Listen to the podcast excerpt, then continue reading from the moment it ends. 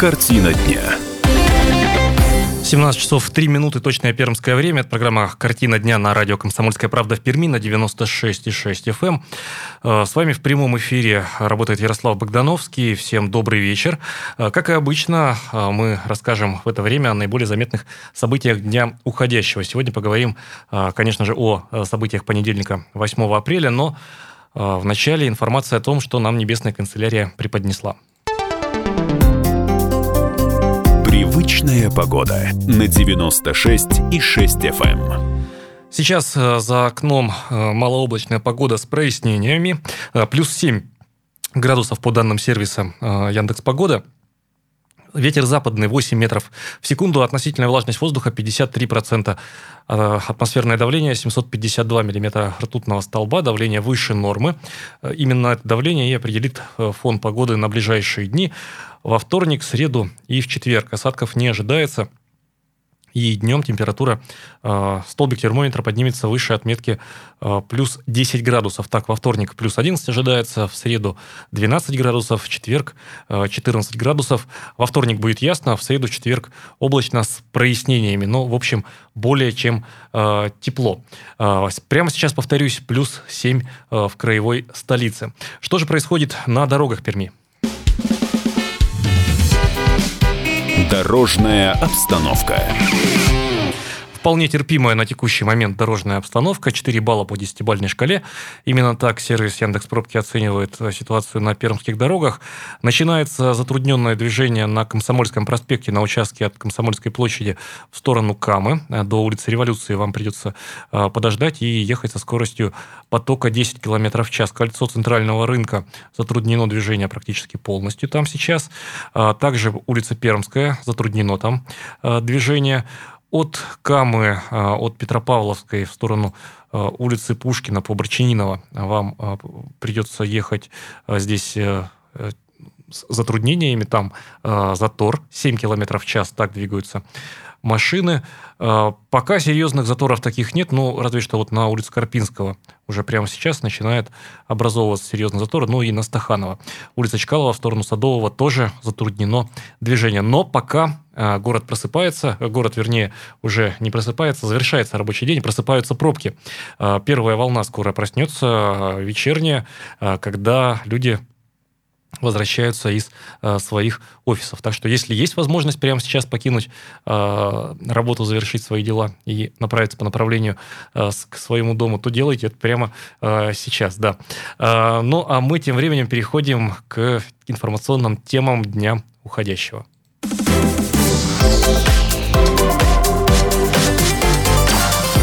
Картина дня. В самом начале резонансная тема последних э, дней. Пермячка обвиняет таксиста ни много ни мало в похищении своей четырехлетней девочки. Ну, э, можно представить, э, какие эмоции испытала мама, когда, посадив ребенка в автомобиль, который она вызвала у агрегатора.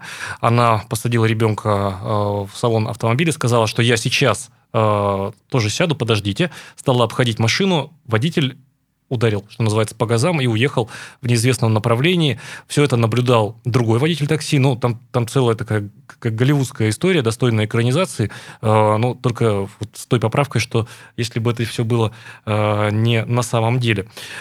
Давайте более подробно разберемся во всем произошедшем. Прямо сейчас в нашей студии журналист э, газеты «Комсомольская правда» Андрей Матлин. Андрей, добрый вечер. Э, добрый вечер. Андрей сегодня в течение всего дня занимался э, детально вот этой темой.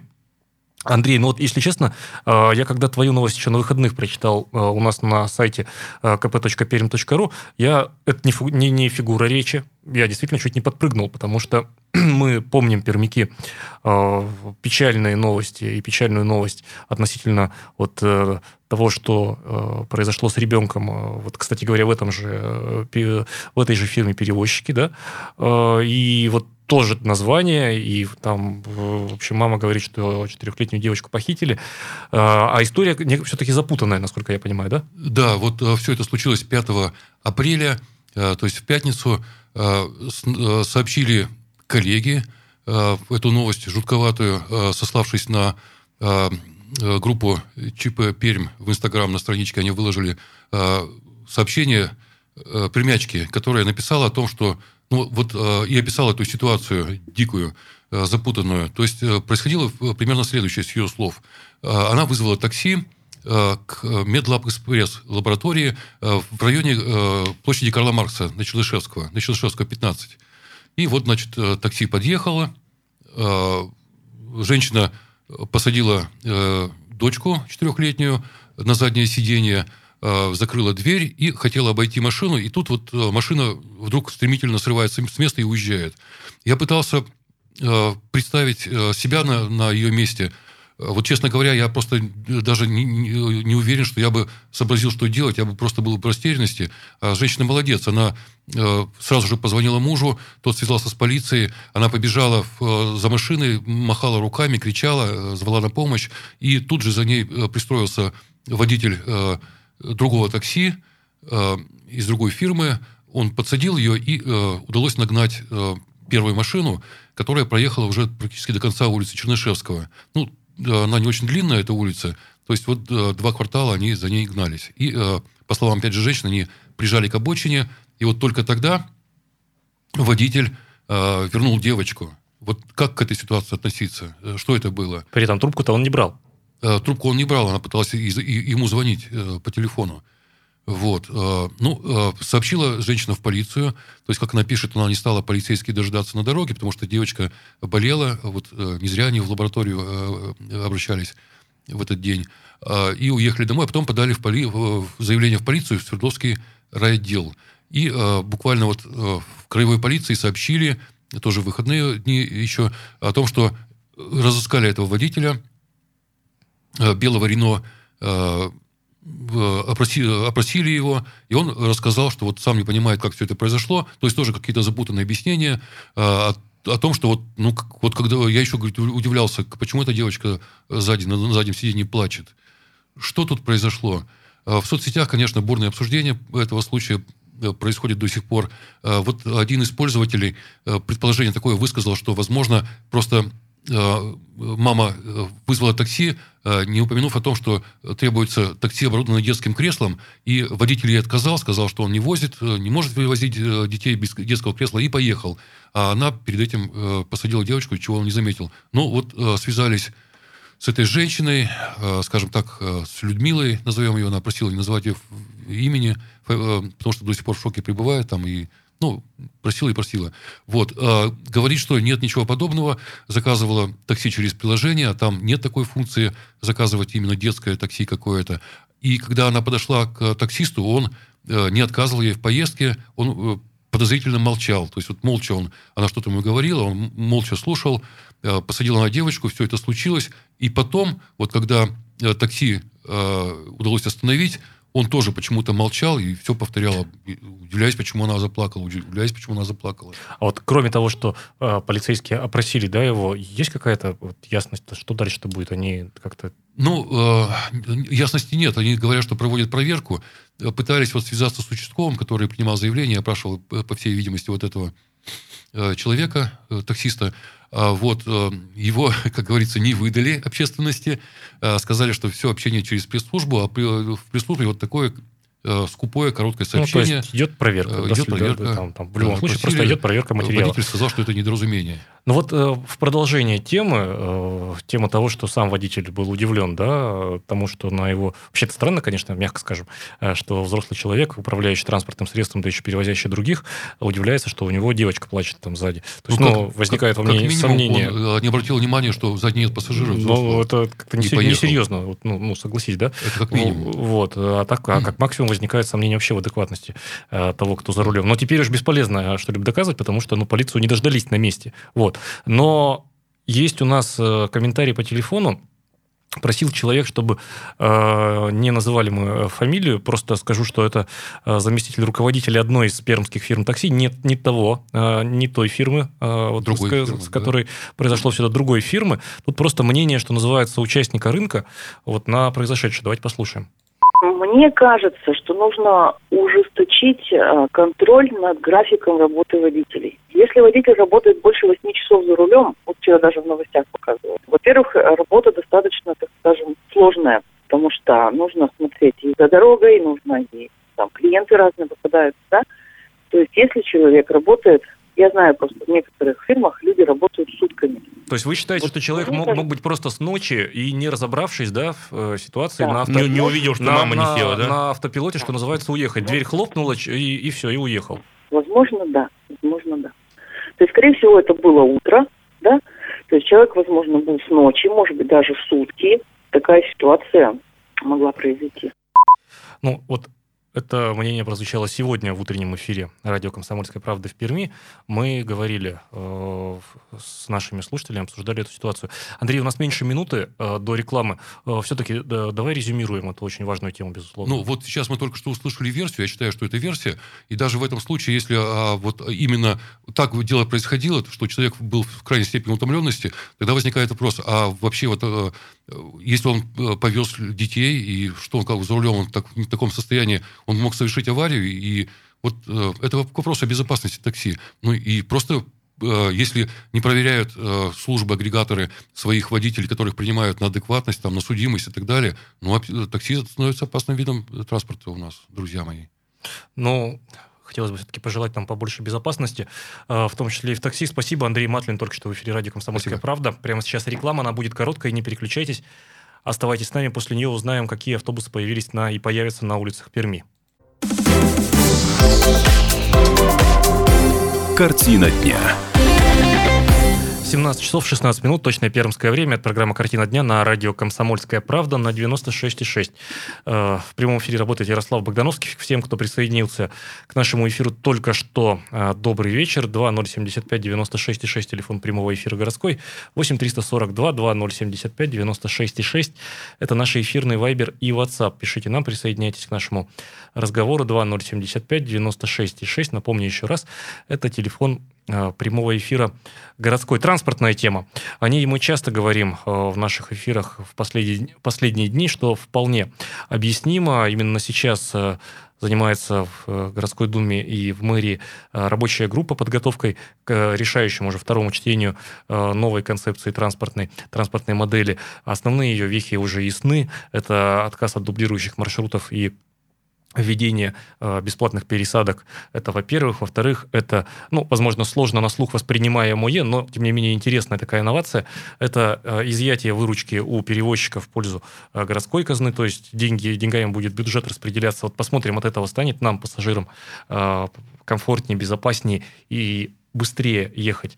Достигнет ли эта реформа очередная э, своей цели? Во главу-то угла все равно поставлены, по крайней мере, на словах мы пассажиры. Так декларируется. Хотелось бы верить, что именно так и будет. И вот уже совсем скоро на улицах нашего города появятся э, новые автобусы эм, Волгобаса. Они закуплены в рамках программы обновления автобусного парка. Сейчас их уже 18, всего планируется поставить 85. Новые автобусы еще пока не вышли на линию, их готовят к этому в депо. Кстати, э, новыми, как я уже сказал, на пермских маршрутах будут не только автобусы, но и система обслуживания. Э, С 1 мая в тестовом режиме можно будет расплатиться за проезд банковской карточкой. Кроме того, заработает система бесплатных пересадок. Впрочем, давайте мы расскажем обо всем по порядку. Сегодня в транспортной теме детально разбиралась моя э, коллега, журналист «Комсомольской правды» Елена Третьякова. И сейчас она э, в нашей студии. Елена, добрый вечер. Елена, итак, новшество автобусное. С чего начнем? С новых автобусов, новой транспортной Да, модели, а давайте пересадок? начнем с- вообще с такого, с возрождения. Хорошее такое слово. У нас начинает возрождать автобусный муниципальный парк. То есть у нас, в принципе, с 2004 года, то есть 15 лет, у нас не было практически муниципальных автобусов. Ну, вернее, появился в прошлом году, если не ошибаюсь, 62-й муниципальный маршрут, который соединял э, ипподром и Крохолевку. Ну, он там по необходимости появлялся в свое время, когда был там э, за- заменять, не ходили троллейбусы. Ну, при- прижился. А сейчас у нас э, появится уже, по крайней мере, 5 муниципальных маршрутов с 1 мая. То есть, э, по крайней мере, это, э, ну, на мой взгляд, муниципальный транспорт все равно более безопасный и более контролируемый. Так что это уже большой плюс. То есть эта история все-таки про э, надежность, прогнозируемость и э, И управляемость. управляемость, да, в условиях миллионного города, чтобы э, не, не было рисков каких-то. Ну, э, кстати, вот помнишь, наверное, у нас несколько раз за прошлые вот за эти 15 лет возникали такие небольшие бунты перевозчиков, когда они ну, буквально шантажировали э, городские власти, если вы не повысите плату за проезд, то мы не будем работать. По-моему, даже где-то какие-то такие попытки были. Не, не выходить на работу. Вот здесь Которые именно- оперативно куп- ну, купировались. Да, да, да, конечно. Перекидывали, действия- действиями э, перекидывали автобусы с одного маршрута на другого. Ну, а сейчас, во-первых, будут муниципальные автобусы, которые могут, ну, в таком помочь в разрешении кризиса. Но самое-то главное, что сейчас э, именно вот хотят, чтобы э, по большому счету, что перевозчики не зависели от суммы выручки. То есть, если они нормально э, свои автобусы будут пускать, это, э, соблюдая график движения. Да, в идеале то- интересная модель, Ну, вот что идеале. будут не за рублем гнаться они, а за тем, чтобы перевести пассажира, чтобы Да, чтобы по э, графику, по без графику э, пробок, ну, в смысле, вернее, без больших интервалов. простоев, чтобы э, перевести. Но вот вопрос в том, получится ли. Ну, вот будем Вот. смотреть. 1 мая вот начнет действовать эта схема на, пока на 11 новых маршрутах. Из них 5 будут муниципальные, а 6 частников. Вот мы и посмотрим и сравним. Но и хотелось посмотреть бы воочию. э, Волгобасы эти, они действительно настолько комфортабельны? Я Или не же думаю, это что они будет- комфортабельные. Но они, во-первых, новые. Что большой плюс, это не старые вот эти маны конструкторы, как их называли. А, Ну, и из разных самых деталей, в том числе Да, и да, да. контрафактных, чего же тут, э, значит, Да, их когда собира... привозили сюда, собирали из э, списанных... из того, что было, да. да. Вот, Мы, это его, мы его слепили из, того, что, было, да. Это, А, а потом, на, во-первых, потом на этом вот шутки шутками, а ведь на том, а, что было, потом везут нас с вами, людей. Да, и тот несчастный бешеный автобус, он, насколько я помню, он тоже был конструктором. Ну, бешеный автобус это же вообще э, такая, э, такое зеркало э, современной транспортной э, ситуации на тот момент, по ситуации на десятилетнюю давность. Это, во-первых, э, гонки за там, скольки, 20 рублями, да, ну, не знаю, поменьше, может быть, был- было Ну, там тогда, 10 наверное, лет было назад. 16, я 16 думаю. рублей, да, Мгм. э, 10 лет назад. Вот, э, ну, условными 16 рублями, да. И э, это с с одной стороны. А с другой стороны, это контрафактные э, изделия, которые... То есть, ну, и, и что-то происходящее в голове, значит, э, водителя. Кто, Ну, там, кто делает все-таки это. было с управлением связано. То есть Но было- все равно он же нарушал, и, И скорость, мотив, да. мотив, мотив-то Мгм. был понятен. А, так, хорошо. А, вот э, это мы для затравки дали, да? А, значит, возвращается муниципальный автобус к нам. Хорошо. Вот с 1 мая начинается, насколько я понял, очень много транспортных экспериментов. Что Ну, будет? Вот первый из них, это я говорю, я уже начала говорить об этом, 11 маршрутов, которые войдут в систему, во-первых, бесплатной пересадки. То есть сейчас у нас можно пересаживаться с трамвая на троллейбус, то есть проехать одну остановку на одном троллейбусе, пересесть на другой. Если успеете за 40 минут, то и на третий. Э, Ну, вот сейчас в эту систему войдут еще вот эти 11 автобусов. Я э, напомню, какие это маршруты. Это муниципальные, второй, третий, новый маршрут 11, который соединит Нагорный, ой, Парковый и Садовый, 60 и 62 маршруты. И частный маршрут это 7, 9, 23, 34, 36 и 46, который идет на Северное кладбище. Ну вот тоже такой же маршрут, тоже будет действовать по этим же э, правилам. Ну, во-первых, там можно будет, наконец, уже не искать по карманам эту мелочь или, наоборот, искать сдачи с 5000. То есть можно уже расплачиваться в этих маршрутах картой. Это раз. Ну Вот два – это возможность бесплатной пересадки. Ну и, естественно, на этих маршрутах должны быть э, автобусы в возрасте не старше пяти лет. Ну, то есть это относительно новое. Относительно новые, то есть есть надежда, что они не будут... Я позволю себе напомнить еще одну аварию, которая произошла. э, да, авария это авария, но там была такая трагедия, когда мальчику, кадету, который Садовом, ехал да? на Садовом, да, когда ему стеклом ну, буквально отрезало голову. Почему? Потому что автобус был старый, стекло заменили некондиционным. То есть э, это ведь новизна это автобус, это все равно это наша безопасность. Ну, вот это все большая репетиция пе- перед глобальными изменениями, да? Да, это будет сейчас вот в течение практически года, эти 11 маршрутов будут их опробировать, а уже в середине следующего, 2020 года, на эту систему перейдут э, все автобусы, ну вообще весь наш общественный транспорт. И э, там уже будут вводиться не только э, электронные платежи, но и будут еще электронные проездные. Но сейчас это все еще рассматривается, это еще на уровне предложений, но есть идея, что будет такое тарифное меню, когда можно будет э, покупать. Как вот в Европе, или даже, в принципе, даже давайте не Европу, да, у нас ведь такое было в Перми. Можно было покупать себе э, билет не только на разовую суточный поездку, суточный а можно будет, был да. суточный проездной, на, три, на трое суток, по-моему, был проездной. И, То есть разные меню- да, да, да, варианты на меню были. и на месяц. Разные варианты вот меню сейчас были. предлагают тоже сделать несколько такой, но в электронном виде. Но там, насколько я понимаю, еще можно будет выбирать э, в зависимости от того, как э, часто и куда вы ездите. То есть вы знаете свой маршрут, свой трафик, да, и как-то оптимизировать. Ну, можно, А, к примеру, я не знаю, насколько это будет принят, э, принято, как будет, но, к примеру, будет электронный проездной можно купить на 20 поездок или на 15 дней, или там на 30 дней. То есть можно выбирать либо по числу поездок, либо по числу дней. Еще одна тема, успеваем о ней сказать, ну, по крайней мере, чуть-чуть совсем. Вот не особо любят э, коллеги из э, город администрации говорить об этом. Дескать, это пока только проект, пока только план, давайте людей не обнадеживать, но мы не обнадеживаем. Вот, мы просто осторожно очень говорим об этом.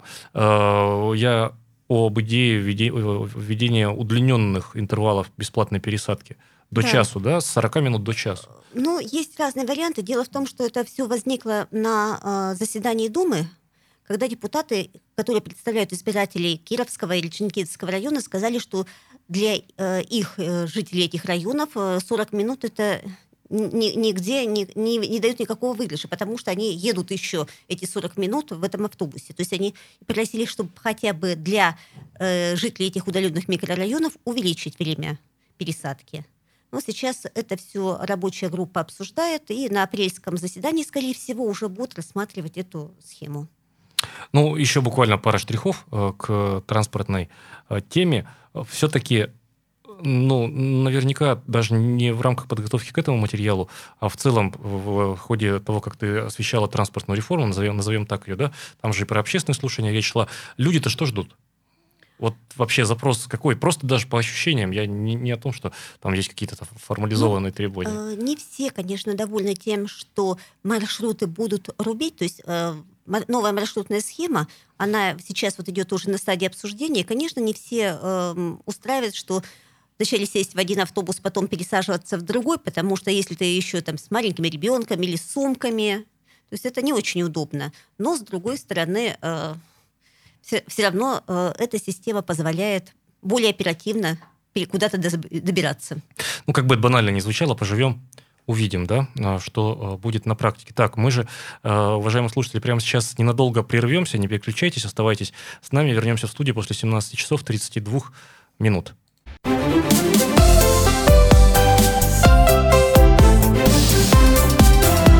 Мозаика событий.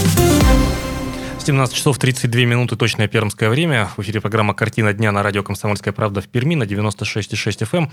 С вами по-прежнему в прямом эфире Ярослав Богдановский. Всем, кто присоединился к нам только что, э, добрый вечер. И еще раз приветствую всех, всех тех, кто с нами с 17 часов 3 минут. Как и обычно, в середине часа очень быстро дорожная информация. 5 баллов по десятибалльной шкале. Именно так сервис Яндекс Пробки сейчас оценивает э, напряженность дорожной ситуации. Прямо сейчас на улице э, Чкалова в обоих направлениях э, затруднено движение от Куйбышева э, до Героев Хасана и также от Героев Хасана в сторону улицы Куйбышева.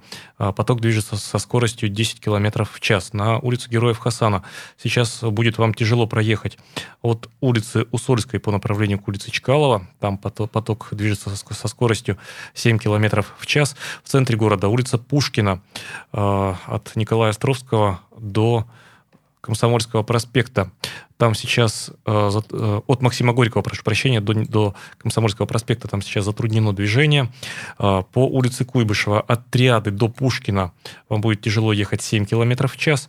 Э, так, улица Попова в оба направления в центре города очень напряженно двигается, местами до 5-7 км в час. Снижается скорость потока. Шоссе космонавтов сейчас также там напряжено э, движение и затруднено оно в сторону центрального рынка на Стахановской затруднено движение, э, на Карпинского, на улице Мира. В общем, формируются пробки, больше всего их, повторюсь, в центре города. Пока 5 баллов по 10-бальной э, шкале. Будьте внимательны и осторожны. Э, так, э, мы же движемся дальше.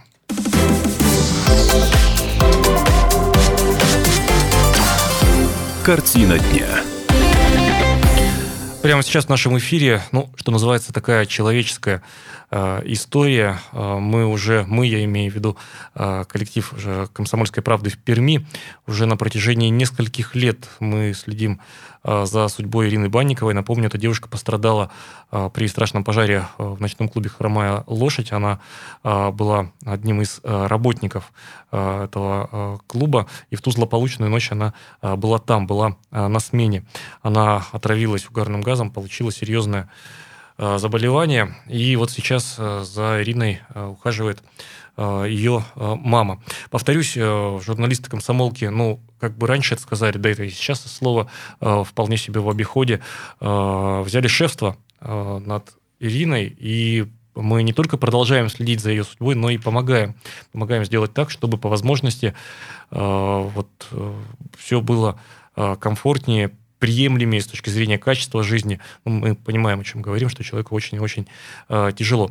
Прямо сейчас в нашей студии э, журналист «Комсомольской правды» Вероника Рангулова. Добрый вечер. Добрый вечер. Вероника. Э, Вероника сегодня э, написала статью э, и занималась этим материалом. Э, материал вы можете прочитать на сайте perm.kp.ru. Э, вот материал э, касается возможного появления Э, в семье Банниковых. Э, чудо прибора, я бы так его назвал, это нейрочат. Что же это такое? Да, тоже сегодня первый раз об этом услышала. Это на самом деле новейшая разработка наших российских ученых, которая уже в принципе применяется во многих реабилитационных центрах. Это такой прибор, эм, когда на голову, э, для, прибор разработан для людей, которые в силу различных заболеваний, там, ДЦП, там, после инсульта, ну, которые не имеют возможности говорить и, и двигаться. Так же, как, собственно, и Ирина Банникова, которая все эти 9 лет после пожара, она прикована к постели, она не говорит, не может ложку в руках держать.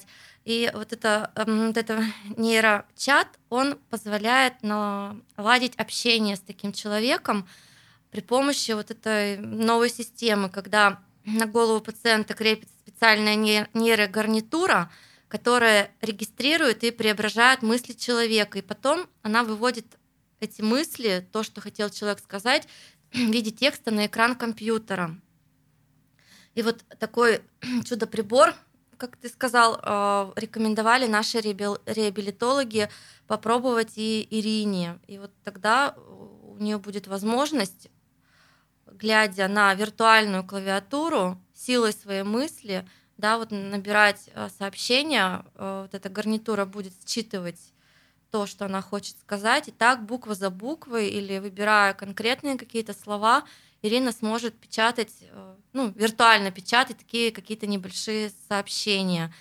Ну и, собственно говоря, родные, которые вот за ней столько лет ухаживают, смогут что-то что услышать от нее, что-то вот, может быть, она сможет передать какую-то свою мысль.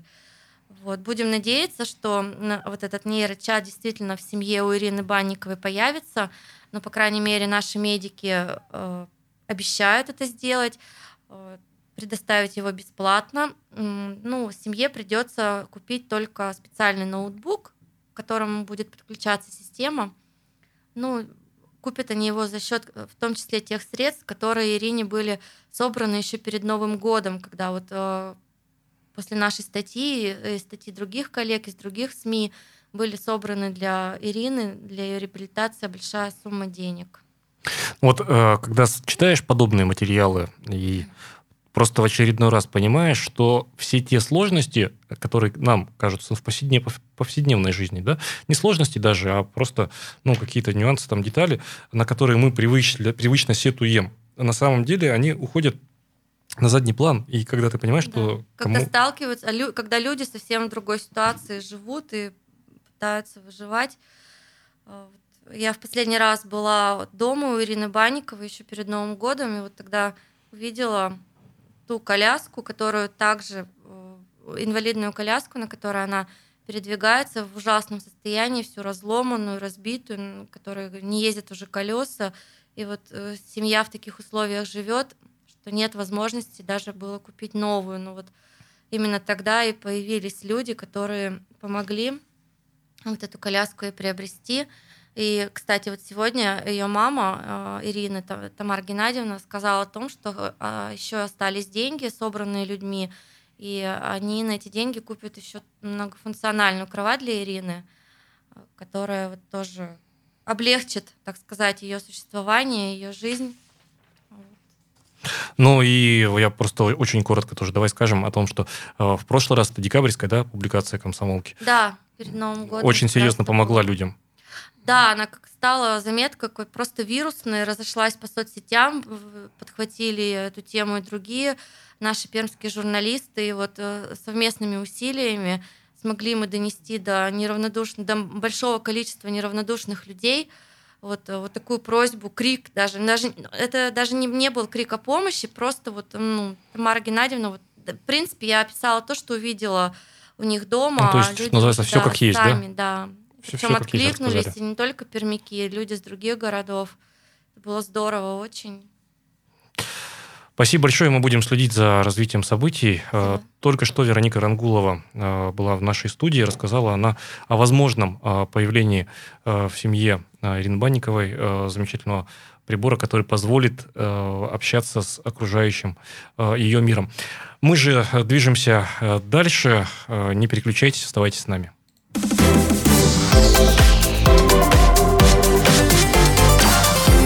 Картина дня.